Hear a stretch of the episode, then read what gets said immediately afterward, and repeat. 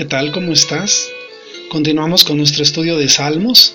El día de hoy analizaremos el capítulo 17 y yo quiero animarte a que primero reflexiones lo que vimos en el capítulo 16. Veíamos a un salmista que eh, estaba eh, reconociendo que en Dios está la paz, que está la tranquilidad, que está la bendición, que está el gozo y un salmista que nos muestra una faceta en la cual él ya no tiene miedo. Él está seguro de, de quién es delante de Dios y quién es Dios para él.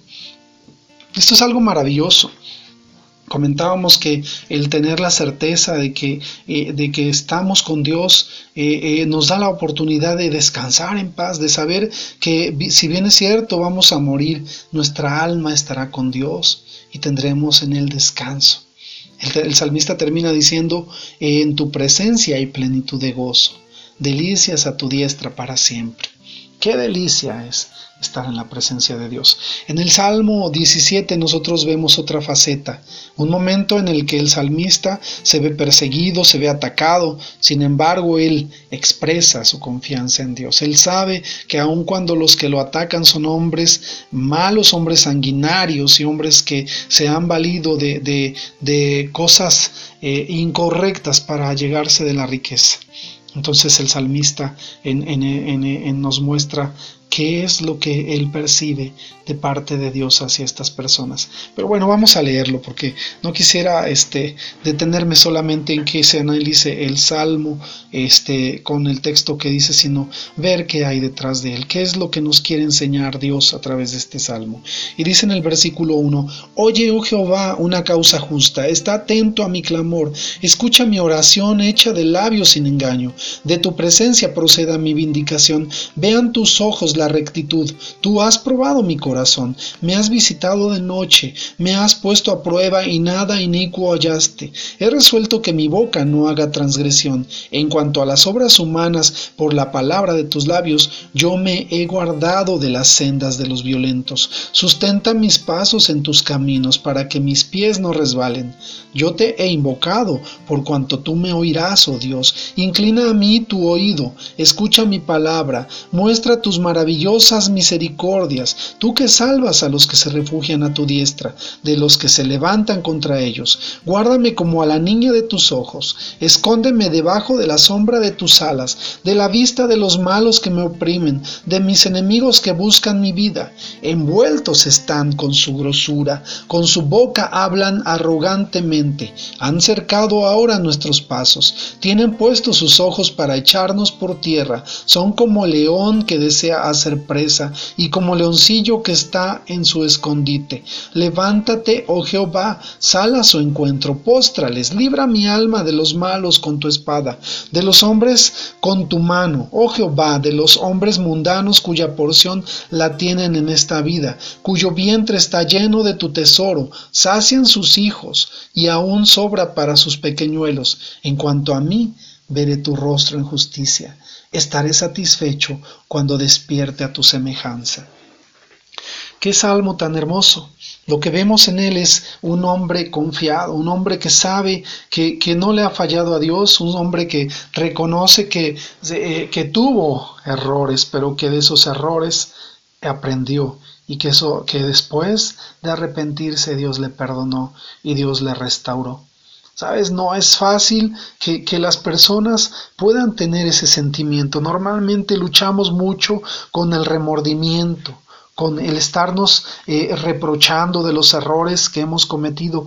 Pero el día de hoy el salmista nos muestra que, que Él está confiado. Por eso Él dice, eh, eh, de, de, vean tus ojos la rectitud.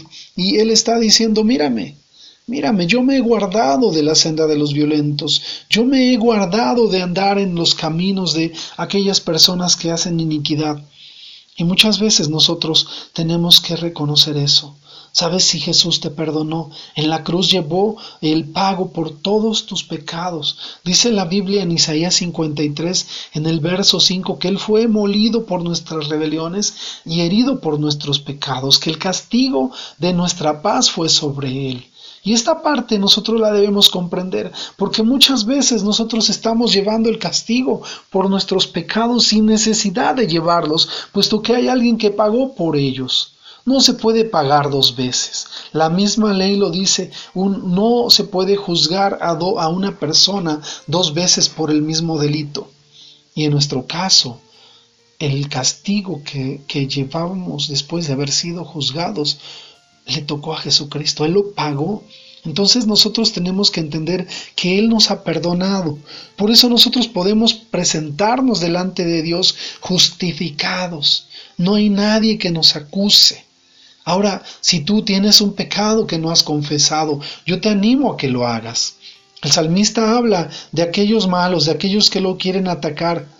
Y él mismo dice, bueno, ellos están envueltos en su grosura, ellos son arrogantes, ellos eh, eh, nos están cercando, nos están atacando, eh, luchan contra nosotros, pero el salmista invoca a Dios y le dice, sal a su encuentro tú, póstrales, vénceles tú, libra mi alma. El mismo, el mismo salmista, unos versículos, en el versículo 8 y 9, un poquito antes de lo que te acabo de mencionar, le dice, como a la niña de tus ojos, guárdame. Escóndeme bajo la sombra de tus alas. En Deuteronomio eh, eh, capítulo de 32, ¿sabes? Eh, Moisés, después de haber visto todas las maravillas que Dios hizo, cómo Dios hundió al faraón y, a los egipcios que los perseguían y que los atacaban, él mismo expresa en, ese, en, ese capítulo de Deuteronomio, en el versículo 11, dice, como el águila que, exista, que excita su nidada, revolotea sobre sus polluelos, extiende sus alas, los toma, los lleva sobre sus plumas. Jehová le guió y con él no hubo Dios extraño. ¿Sabes?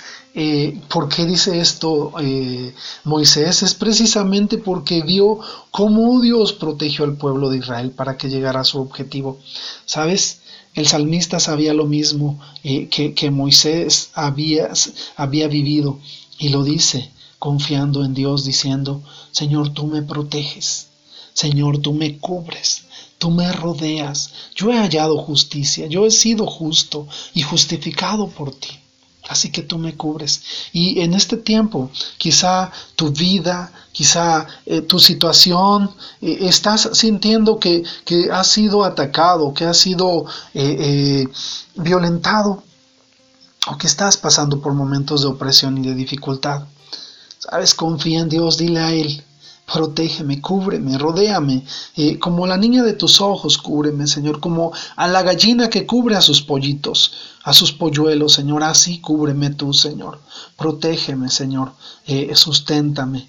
Y, y, estas son dos invitaciones que te hago. La primera es a que confíes que Jesús pagó por todos tus pecados, que ahora tú eres libre si has confiado en Él.